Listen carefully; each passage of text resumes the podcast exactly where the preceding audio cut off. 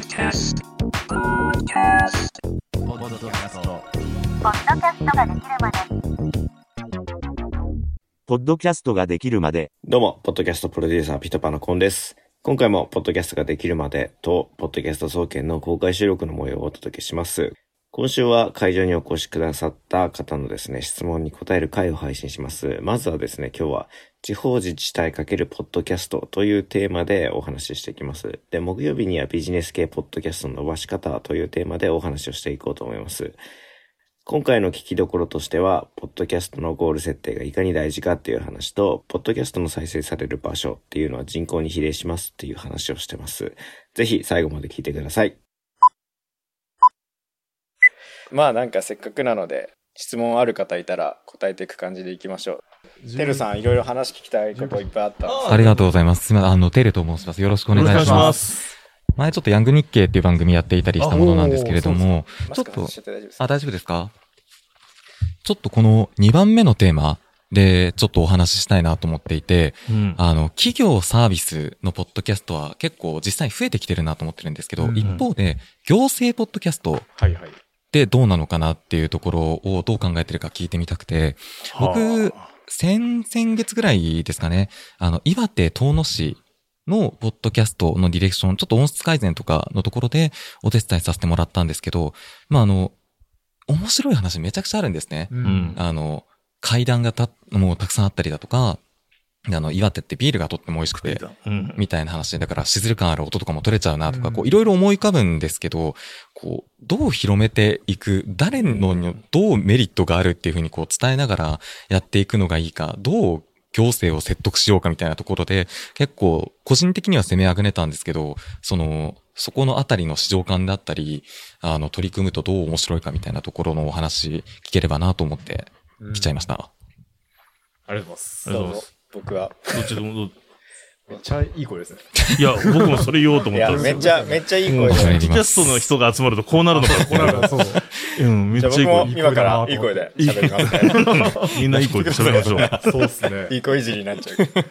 行政。行政。行政、うん、私もなんか今お話伺ってて、どどうするのかなと思って、ちょっとまだあの考えながら喋っちゃうんですけど、うんうんうんまずあれですか、そのそもそもとして、割と踏み込んだことが言えるものなんですかね？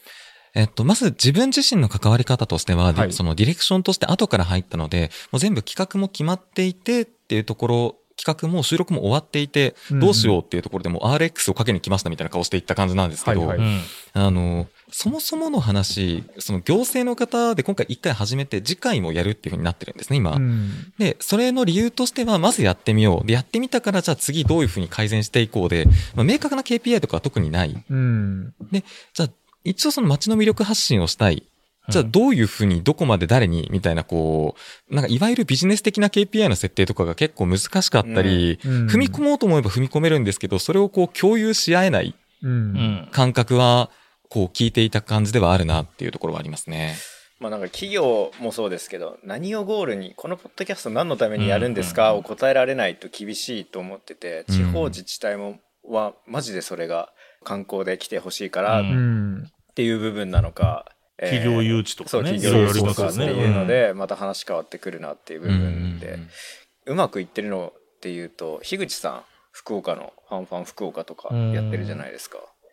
っていうのだとあでもあれは自治体というか樋口さんが地元愛ですよやっぱ地元愛の強いホスト連れてきて うん、そう思そう。う。います。なりますよね。だ企業なんだろう区役所の人喋るとかになっちゃうと寒いうすら滑っちゃうコンテンツに、うん。し言えないことも多いと思うんですよね。そうですね。役所の人だだけだと。うん。っ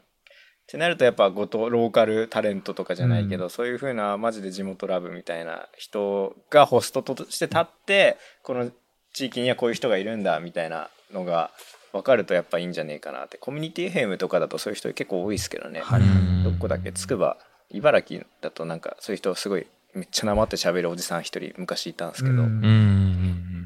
その地域といえばこの人みたいな人がホストでポッドキャストやるがまず地方のポッドキャストとしてのスタートラインというかなんかいい始め方のうん。かなっていう気しますね。あとゴール設定とみたいな部分が大事じゃないっていう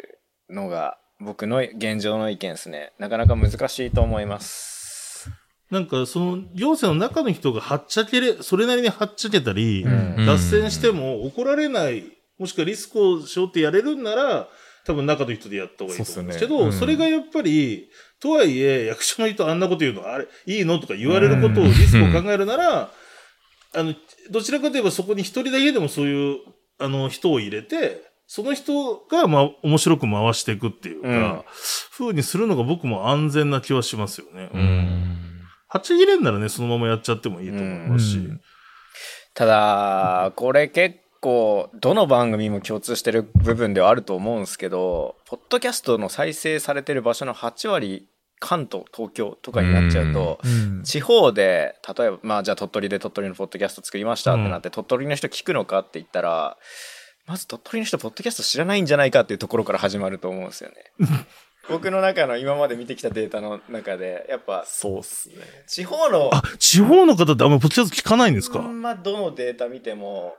やっぱ東京一点集中、東京、大阪、福岡みたいな人が多いところが人口比率に人口比率にしてくんで、やっぱ人口少なければ少ないほど、あだから地方でポッッドキャストその地方の人に指すって僕の中ではめちゃくちゃ難しいことだとデータ見てて思うんですよね。でも逆に言えばブルーオーシャンってことですよね。指すことができたらねそこで指せればもう本当にそのナレッジマジで金か払うんで売ってくださいっていうレベルの。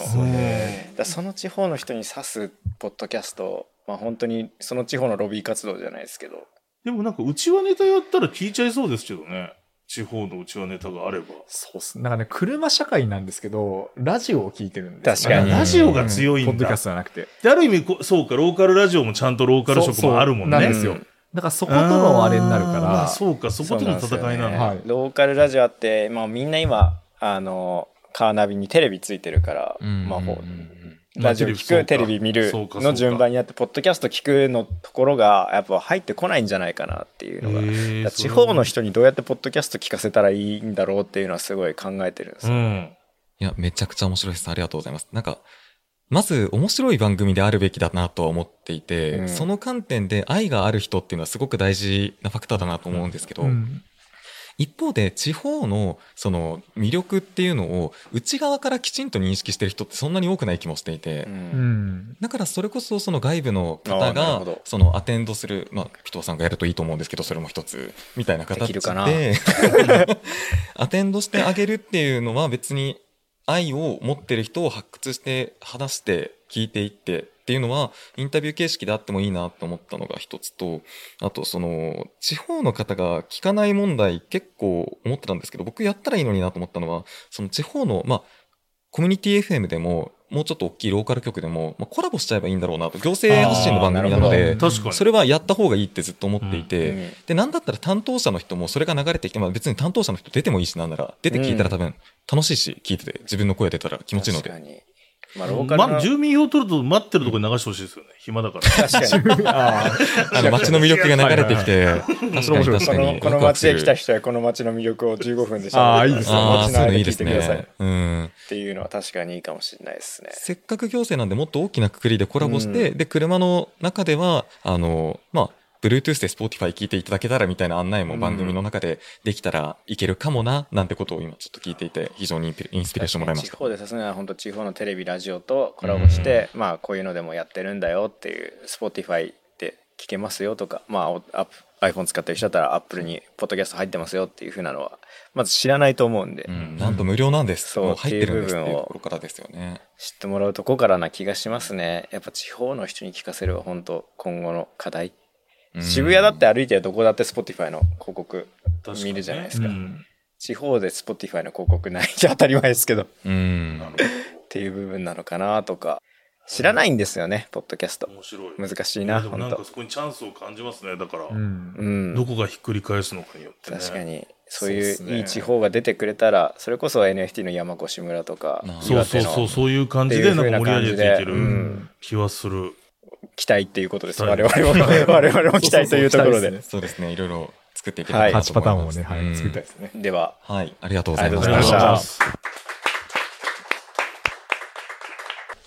マスクをマスクをどうぞめっちゃいい声でしたね。めっちゃいい声眠くな眠くなっちゃうぐらいいい声でしスたね、プーン、スプ。ーンって配信アプリあるじゃないですか。はいはい。あれの CM で。いや、いいる知ってる。だから聞いたことある気がした。スプーン、すごい流れてくるじゃないですか、あれ。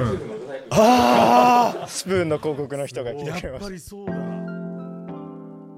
先週に引き続き、ポッドキャスト総研の野村さんと設楽さんとの対談をお送りしました。今回の配信を聞いている地方自治体や行政の方はぜひ、弊社ピットパーや野村さんのクロニクルにご連絡をください。概要欄のリンクにも貼っていますので、ご相談お待ちしております。次回は木曜日にですね、ビジネス系ポッドキャストの伸ばし方という回を配信します。それではお楽しみに。